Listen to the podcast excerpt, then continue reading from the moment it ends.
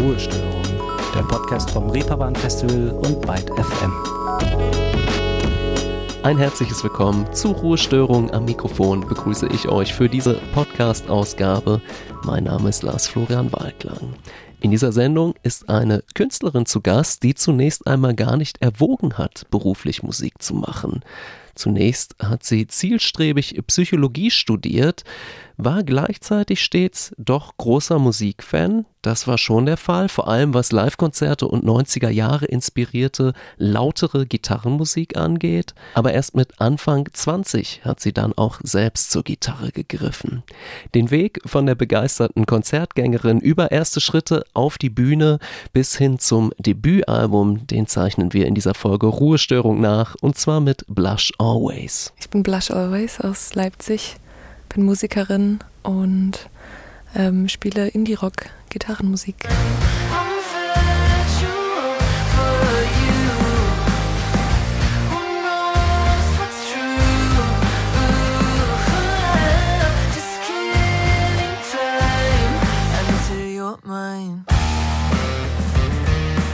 Ausschnitt aus dem Song Virtual for You, dem Albumopener von Blush Always Debüt mit dem Titel You Deserve Romance.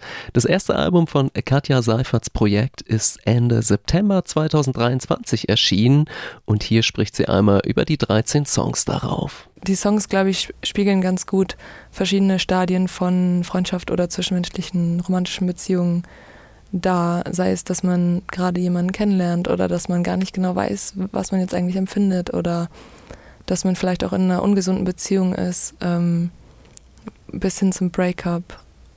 Das ist alles irgendwie vorhanden in den Songs. Doch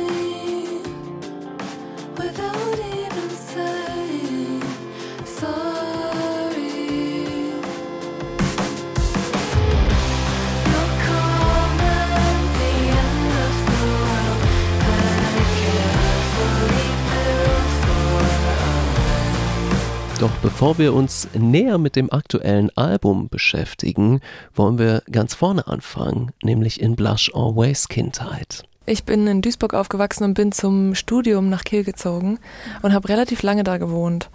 Ähm, und ich bin aber sehr musikalisch aufgewachsen. Also ich war von vier, fünf an in der Musikschule, hatte Klavierunterricht, Querflötenunterricht, habe in einem Orchester gespielt, in einer Big Band gespielt.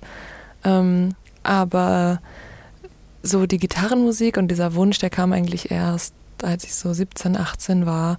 Und so richtig angefangen damit habe ich dann auch erst, als ich Anfang Mitte 20 war. Das hat eine ganze Weile gedauert. Und da war ich dann schon in Kiel. Und vorher habe ich immer Konzerte organisiert, bin viel auf Konzerte gegangen ähm, und habe mich irgendwie versucht, mit Musik und Live-Musik zu umgeben, bevor ich dann den Schritt geschafft habe, das einfach selber jetzt auch wirklich zu machen. Das Audiobeispiel Querflöte klingt hier gerade ab, stammt aus einem Olli Schulz Song Klapskali.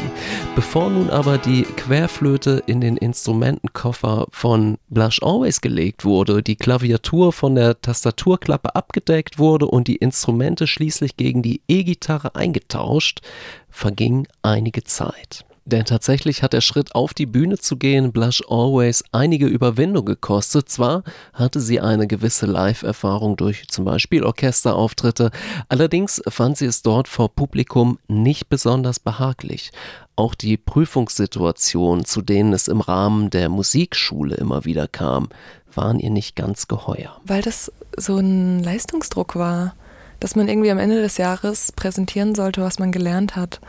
Und ähm, dieser Aspekt von Musik machen, der irgendwie mit Leistung verknüpft ist, der hat mich total unter Druck gesetzt und davon abgehalten, das gerne zu machen. Und ähm, ja, ich war unfassbar nervös und aufgeregt und es hatte gar nichts damit zu tun, dass ich gerne präsentiere, was ich ähm, gerne höre oder was ich geschrieben habe oder gemacht habe, sondern wirklich so ein Abchecken, äh, ob die Person es jetzt gut genug macht und ähm, weil ich dann so aufgeregt war, bin ich immer sehr rot geworden und dann habe ich mich geschämt fürs Rotwerden und wollte einfach diese Vorspiele nicht mehr machen. Und das war total der Konflikt, weil ich halt eigentlich gerne Musik gemacht habe und gerne Klavier gespielt habe und eigene Songs auch auf dem Klavier geschrieben habe. Aber dieses Präsentieren, das war für mich so, so unangenehm irgendwie. Daher dann also auch der Name von Katja Seiferts Projekt Blush Always. Immer wieder macht sie die Erfahrung, dass sie in Situationen rund ums Musikmachen vor Aufregung rot wird. Dazu kommt dann vielleicht noch, dass eines ihrer ersten Poprock-Konzerte ein sehr großer Arena-Auftritt von Avril Lavigne war.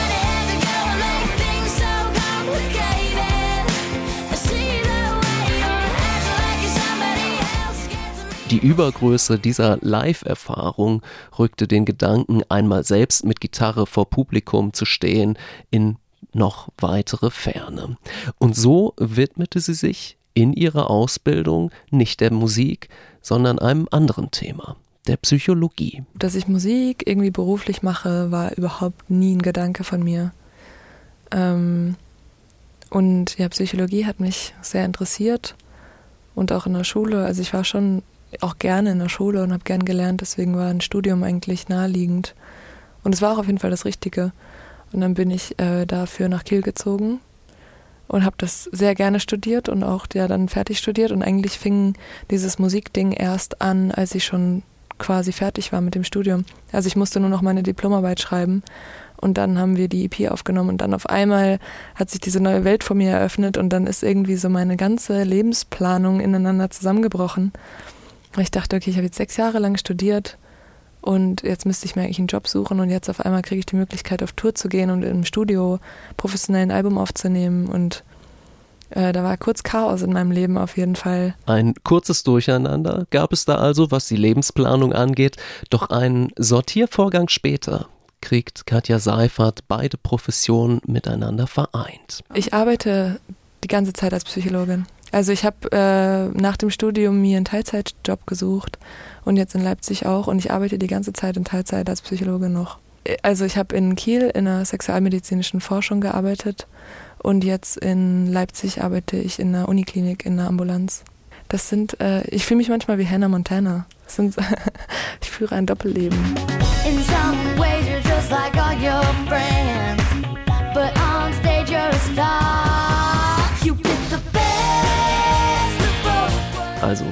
Hannah Montana mal kurz beiseite gelegt, beziehungsweise zurückgekehrt zu einem Zeitpunkt, an dem es eine vergleichbare Doppelpersona für Blush Always noch nicht gab und die Bühnenangst überwog.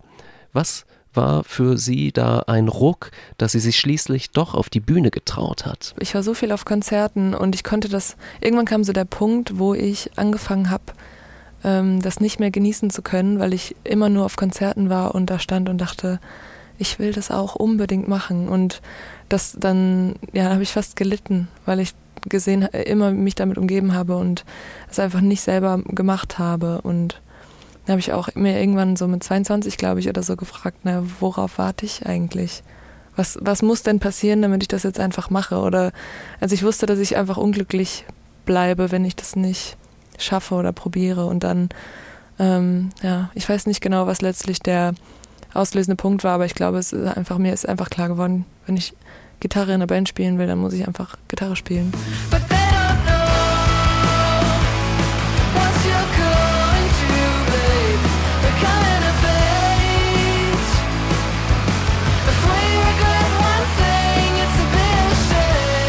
Gesagt, getan. Katja Seifert setzte sich also hin, übte Gitarre, schrieb eigene Songs und da kam direkt wohl auch gleich eine ganze Menge Lieder aufs Papier, als wäre ein Ventil eines bereits gut befüllten Gefäßes schließlich einmal aufgeschraubt worden. Also in Ordnung, Songs haben wir schon mal, stellt sich immer noch die Frage nach den Live-Auftritten. Also der allererste war tatsächlich in ähm, auch in Kiel ähm, bei der, in so einem Literaturhaus, bei einer Leselounge. Ähm, zwischen den Lesung, Lesungen haben sie dann immer Kieler Artists die Möglichkeit gegeben, so ein, zwei Songs zu spielen. Und das erschien mir eine gute Möglichkeit, in einem anderen Rahmen einfach Songs zu zeigen. Und ich musste eben auch nur zwei spielen. Äh, und das habe ich dann gemacht als Überwindung. Das war schon krass, aber es war irgendwie, es war irgendwie okay. Ja, weil die Angst geht halt weg und das habe ich dann eben auch gemerkt. Und was mir aber so als erstes richtiges Konzert im Kopf geblieben ist, ist dann eins, was ich mit einer Band gespielt habe, auch in Kiel. Ähm, das war im Dezember 2019. Und da waren dann alle Freunde und ganz viele Leute. Und ich hatte eben vorher Leute aus Kiel gefragt, ob sie mit mir die Songs spielen wollen. Und da bin ich tausend Tode gestorben vorher und hinterher war ich so stolz.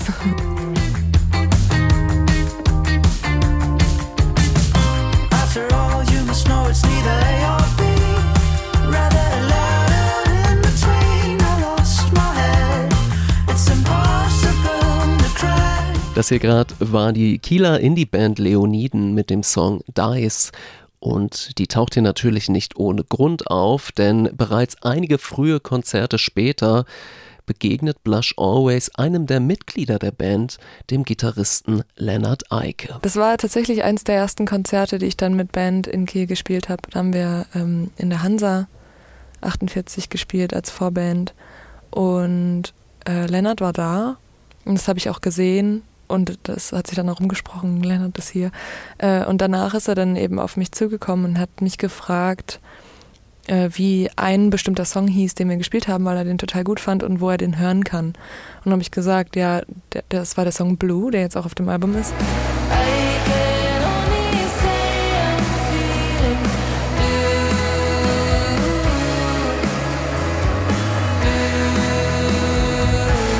Aber ich hatte damals keine Aufnahmen und ich habe ja auch kurz vorher erst angefangen, überhaupt Songs zu schreiben, Musik zu machen.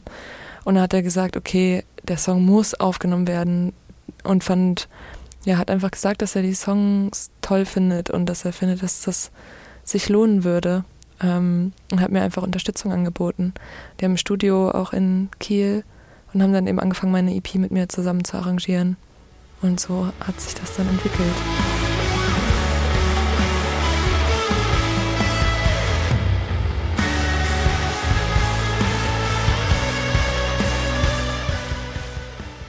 Die EP Postpone, die mit Unterstützung von Leonard Eike von Leoniden entstanden ist, erschien im Frühjahr 2022. Nach den ersten eigenen Konzerten ein weiterer Meilenstein auf dem Weg zum Albumdebüt für Blush Always.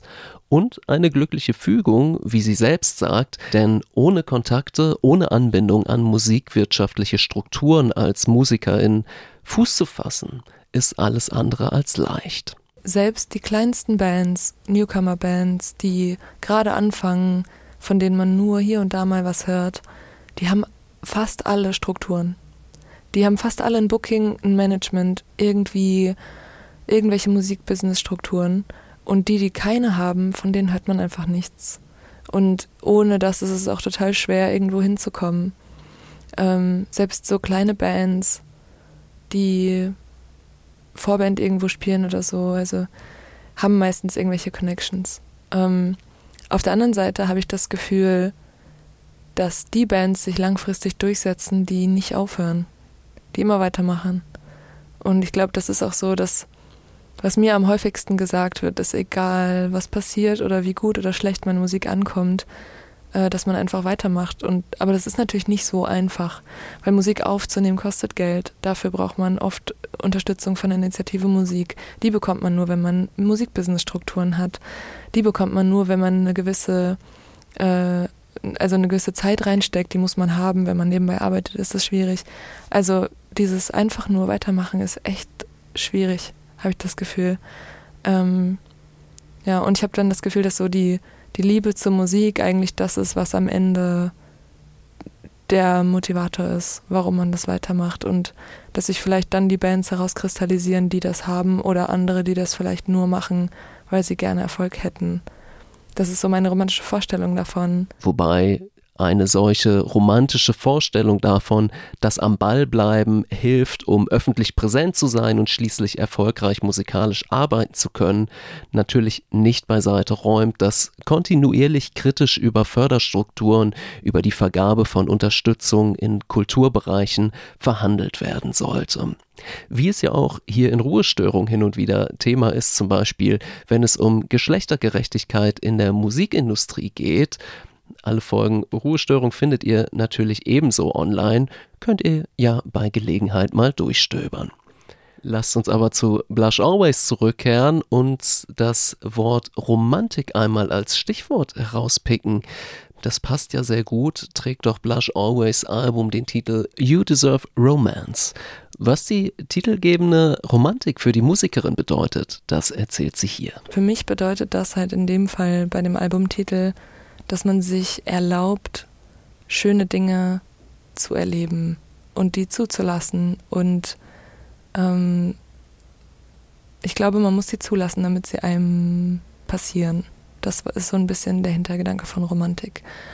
Und ich habe mich auch äh, mit so Aspekten von Romantik beschäftigt, die jetzt nicht so klassisch sind wie Blumen schenken oder so, sondern eben ja auch viel, was ähm, über Musik zum Beispiel transportiert werden kann oder ob Romantik oder Gefühle übers Internet, über einen FaceTime-Screen auch äh, transportiert werden können. Solche Sachen haben mich beschäftigt. Ich habe halt das Gefühl, dass ähm, Selbstfürsorge manchmal zu kurz kommt. Und das ist für mich, für mich steckt das fast in diesem Titel Romantik drin. Äh, ich weiß nicht, ob das andere auch so lesen, aber das ist so die Bedeutung, die das für mich hat. Ich glaube, das ist es, dass man mit sich selber gut umgehen muss, um schöne Dinge zu erleben. Eine Definition von Romantik aus der entsprechenden literarischen Epoche um 1800 kommt vom Schriftsteller Novalis. Der schreibt, indem ich dem Gemeinen einen hohen Sinn, dem Gewöhnlichen ein geheimnisvolles Ansehen, dem Bekannten die Würde des Unbekannten, dem Endlichen einen unendlichen Schein gebe, so romantisiere ich es. Ein Zitat, das im Grunde sehr gut zu einem Song auf Blush Always Album passt. In einem Song wird nämlich etwas ganz Alltägliches, Gebräuchliches zu etwas bedeutsam Verbindendem für zwei Personen. Äh, das ist genau auf dem, auf dem Song Oddly Romantic. Da geht es so ein bisschen da, oder eine Zeile ist, um, ähm, You say it's oddly romantic, how I changed your algorithm. Und da, genau, Spotify-Algorithmus ist damit gemeint, dass wenn man viel Zeit mit einer anderen Person verbringt, über deren Spotify Musik hört. Und dann äh, habe ich eben immer Musik angemacht, die ich gerne höre.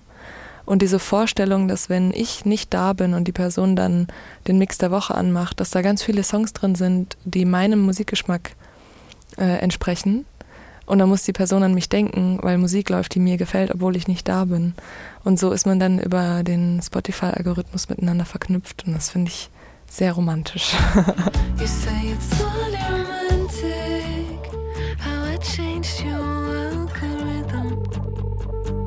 You say it's only romantic, how I changed your algorithm. I'm waking Wir haben nun bereits einige Ausschnitte aus Blush Always Songs gehört und entsprechend einen Eindruck gewonnen. Natürlich kommen Songwriting und Sound nicht von ungefähr und Blush Always nennt einige Inspirationsquellen. Mm, also ich habe für, für, das Album jetzt äh, inspiriert wurde ich auf jeden Fall von Pavement und The Smashing Pumpkins und Weezer.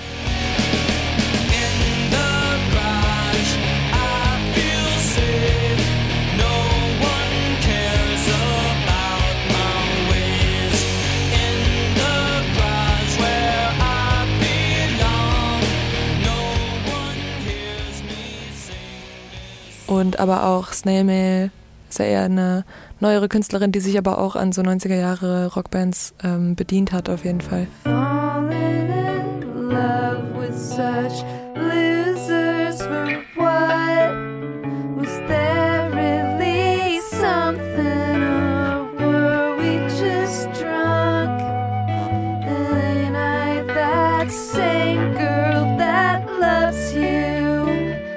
Da schließt sich direkt die Frage an, was gefällt dir so gut an diesen Spielarten Gitarrenmusik? Die Akkorde.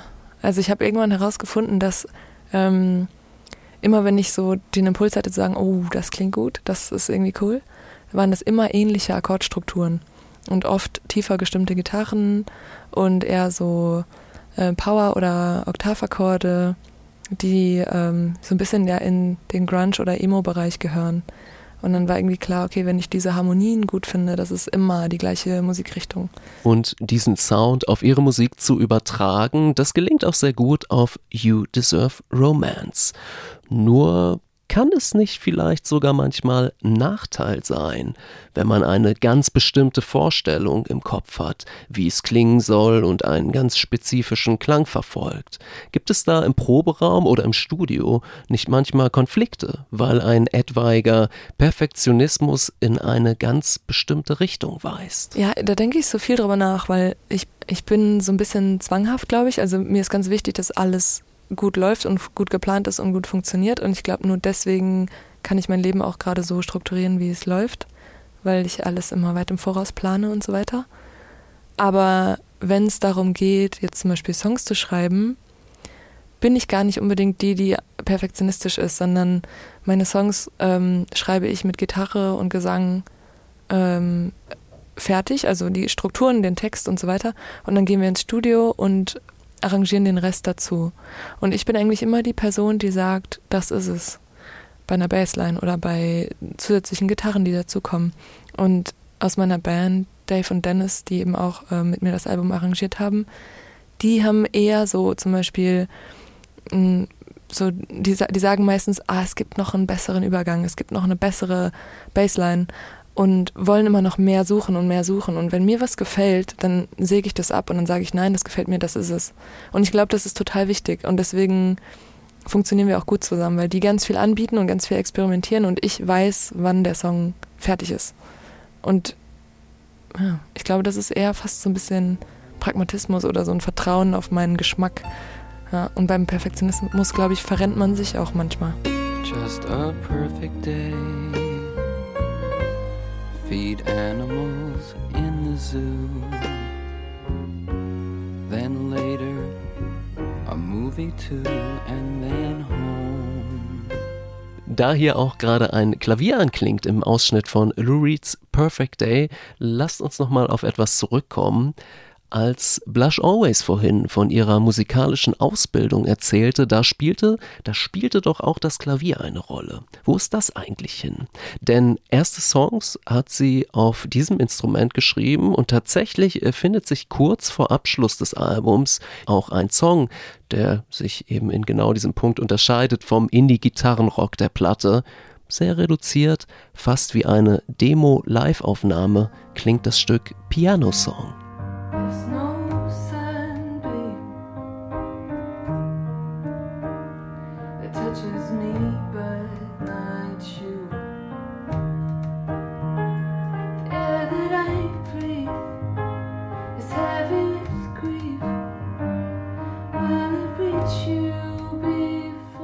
Weshalb es allerdings nicht noch mehr Songs dieser Art von ihr gibt, das erklärt sie hier. Ja, ich glaube, weil alles, was ich gehört habe, gitarrenlastig war.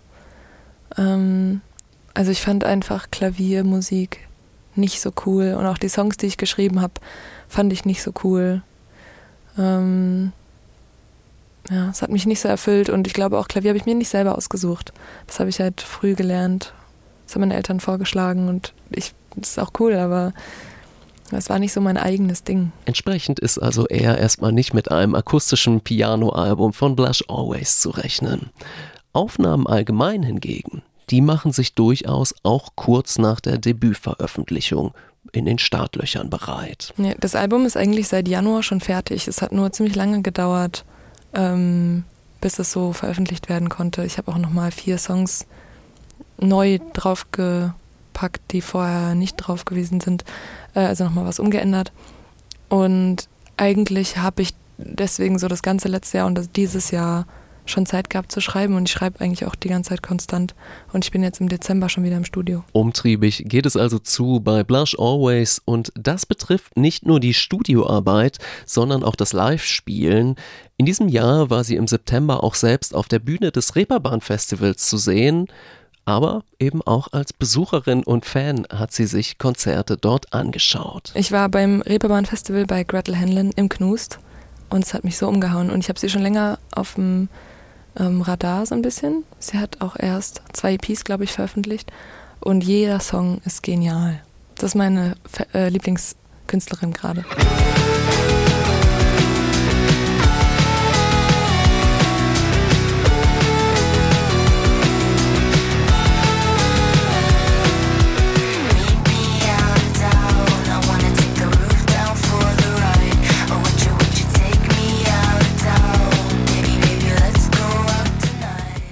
Neben dem Auftritt auf dem Reeperbahn Festival hat Blush Always viele Supportkonzerte gespielt, zum Beispiel für befreundete KünstlerInnen wie Shelter Boy. Vor allem das vergangene Jahr war geprägt vom Mitreisen. Dazu kommt, wir erinnern uns, die Tätigkeit in der Psychologie. Da stellt sich die Frage, wird das nicht auf Dauer ganz schön fordernd und anstrengend? Vor allem, wenn man nebenbei arbeitet, ja.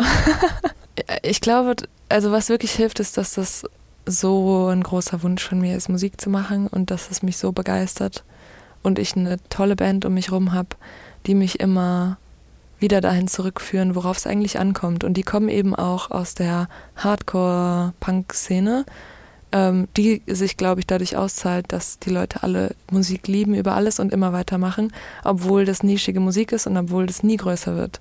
Das heißt, das ist wirklich die Szene, die so genau davon geprägt ist. Und ähm, selbst wenn wir Shows spielen, wo kaum Leute vor der Bühne stehen und ich dann enttäuscht bin oder denke, oh Mann, niemand mag mich oder so, äh, dann holen die mich immer wieder zurück und sagen, darauf kommt es nicht an. Wir spielen jetzt super gute Songs ähm, und du brauchst nicht die Leute von dir überzeugen, die nicht überzeugt sind. Du musst nicht irgendwelche Leute verändern. Und es dauert dann vielleicht einfach mehr Zeit und das ist für mich total wichtig. Also die, das Team, was ich um mich herum habe, ist, glaube ich, ausschlaggebend dafür, dass es ähm, immer weitergeht. Und es ist sehr viel, aber ich glaube auch, dass, äh, also für mich ist der Ausgleich auch wichtig. Also für mein eines Leben ähm, brauche ich die Musik, um, um da alles reinzustecken. Und es tut aber auch gut, Abstand zu kriegen zwischendrin unter der Woche vom Musikleben. Weil da geht es immer viel um mich und in, als Psychologin geht es gar nicht um mich. Da geht es immer um andere Lebensrealitäten und das ist ein guter Ausgleich für mich. Anstrengung und Ausgleich halten sich also zunächst gut die Waage. Erschöpfung ist allgemein derzeit dennoch ein präsenter werdendes Thema im Konzertbetrieb, wie auch Blush Always berichtet. Man liest es ja auf jeden Fall die ganze Zeit überall, dass irgendwie Alo Park Sachen absagt, weil es zu viel wird. Ähm, in Deutschland selbst ja auch Bands die ganze Zeit Touren absagen, weil es zu viel wird. Ähm, ich auch mich austausche mit anderen Newcomern, die ähnlich große Flächen kriegen wie ich gerade und die auch sagen, puh, es ist echt viel, aber es ist auch der Traum und deswegen will man sich nicht beschweren. Aber diese Gefühle, die man hat, dass es anstrengend ist und dass es einen Stress und unter Druck setzt, die sind ja da. Und ich glaube, indem man dann die ganze Zeit sagt, naja, aber andere würden sich das erträumen, was wir gerade haben, da, damit spielt man so seine eigenen Bedürfnisse so runter und ich glaube, das ist nicht gut.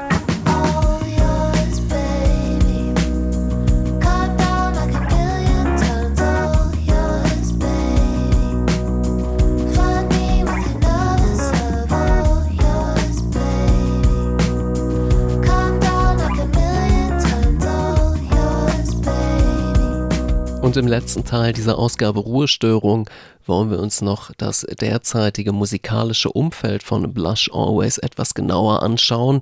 Mittlerweile ist sie in Leipzig zu Hause, nachdem sie in Kiel ihre Studienjahre verbracht hat, freut sie sich über diese Umzugsentscheidung. Ich bin froh, dass es eine Szene dort gibt, weil ich bin ja auch erst vor einem Jahr aus Kiel dahin gezogen.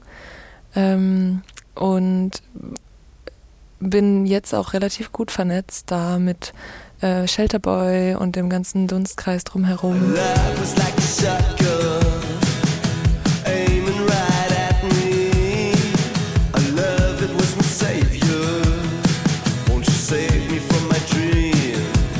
Teile meiner Band, der Produzent von meinem Album, die haben alle in Leipzig schon gewohnt. Also es war ein guter Schritt dahin zu ziehen. Und für mich das erste Mal, dass ich jetzt viel auf Konzerte gehen kann in der eigenen Stadt. Vorher musste ich immer nach Hamburg fahren von Kiel aus.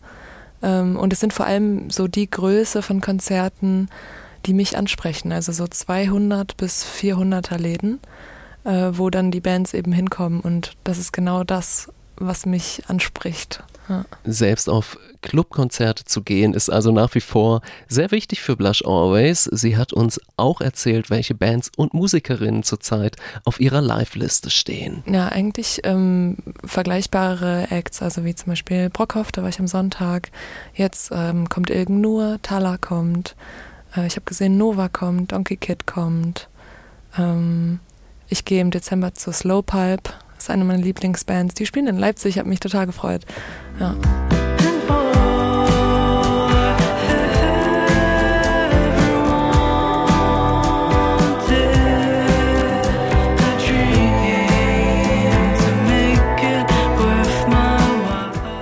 falls ihr mal ein Konzert in Leipzig besucht, also gar nicht so unwahrscheinlich, dass sich auch Blush Always unter das Publikum gemischt hat. Jetzt haben wir diesen Podcast über den Weg verfolgt, vom anfänglichen Unbehagen auf die Bühne zu treten, über die Überwindung hin zum Albumdebüt und eigenen Konzerten und vor allem haben wir erfahren, dass es mit Anfang 20 den Moment gab, in dem Blush Always sich für die Gitarre entschieden hat. Nur mal hypothetisch. Was wäre eigentlich gewesen, wenn sie sich anders entschieden hätte und die Gitarre hätte Gitarre sein lassen? Ich hätte meine Therapieausbildung angefangen und würde jetzt Vollzeit arbeiten als Psychologin und wäre wahrscheinlich nicht so erfüllt. Ich sage auch immer, das ist die glücklichste Fügung von meinem Leben tatsächlich, als hätte mir vorher so ein riesengroßer Teil gefehlt und ich glaube, dass das auch mein Selbstbewusstsein nicht nur in dem Bereich, sondern generell gestärkt hat, weil das wirklich mich viel Überwindung gekostet hat, das zu machen und diesen Schritt zu gehen und damit auch irgendwo Erfolg zu haben, ähm, ja, war sehr empowernd und hat mich doll gestärkt. Und wie gesagt, im Dezember geht's ins Studio, im Januar gibt es dann eine eigene Tour und Konzerte rund um den Album-Release von You Deserve Romance haben Blush Always auch sehr motiviert, was die kommende Zeit angeht. Jetzt bin ich angefixt. Das war das erste Mal, dass wir Headline-Shows gespielt haben und die Show in Leipzig war auch ausverkauft, was ich nicht gedacht hätte und das war so cool. Es ist echt was anderes, wenn die Leute für meine Musik da sind, weil wir haben wirklich viel auf Festivals gespielt, wo sich niemand interessiert hat für unsere Musik. Und das jetzt so zurückzubekommen und Resonanz zu haben, ist total wertvoll und noch ein ganz anderer Motor weiterzumachen. Und ich freue mich so sehr auf Januar. Wir gehen noch mit Blond auf Tour als Vorband. Es wird noch eine andere Support-Tour geben, die noch nicht angekündigt ist. Ähm, es passiert noch einiges vor Januar. Nicht mal mein Sim sein Leben im Griff. Regeln und Pflichten, Haushalt und Arbeit, die Suche nach Sinn, das Streben nach Glück, nicht mal mein Sim. Hat sein Leben Mit Blond hier gerade gehört, ist Blush Always im November 2023 auf Bühnen zu sehen. Und mit diesem Ausblick auf kommende Konzerte und wahrscheinlich neuer Musik in nicht allzu ferner Zukunft endet diese Ausgabe von Ruhestörung allmählich. Ich danke euch fürs Dabeisein und fürs Zuhören. Das Ruhestörung-Team, das freut sich, wenn es euch gefallen hat. Wenn ihr mögt, klickt einmal den Abo-Button und empfehlt uns auch gerne äh, an Freunde weiter. Das ist auf jeden Fall sehr freundlich und hilfreich. Eine neue Podcast-Folge mit Gästen und Themen rund ums Reeperbahn-Festival gibt es dann wie immer kommenden Freitag überall dort, wo es Podcasts einzusammeln und anzuhören gibt. Ich bedanke mich bei Blush Always, bei der Ruhestörung Kollegin Liz Remter für die Aufnahme der O-Töne. Sage, macht es gut. Mein Name ist Lars Florian Wahlklang. Wir hören uns dann demnächst mal wieder. Und zum Abschluss gibt es noch einen Ausschnitt aus dem Album Closer von Blush Always. Der heißt Dance into My Head geleitet uns aus dem Podcast hinaus. Bis dahin.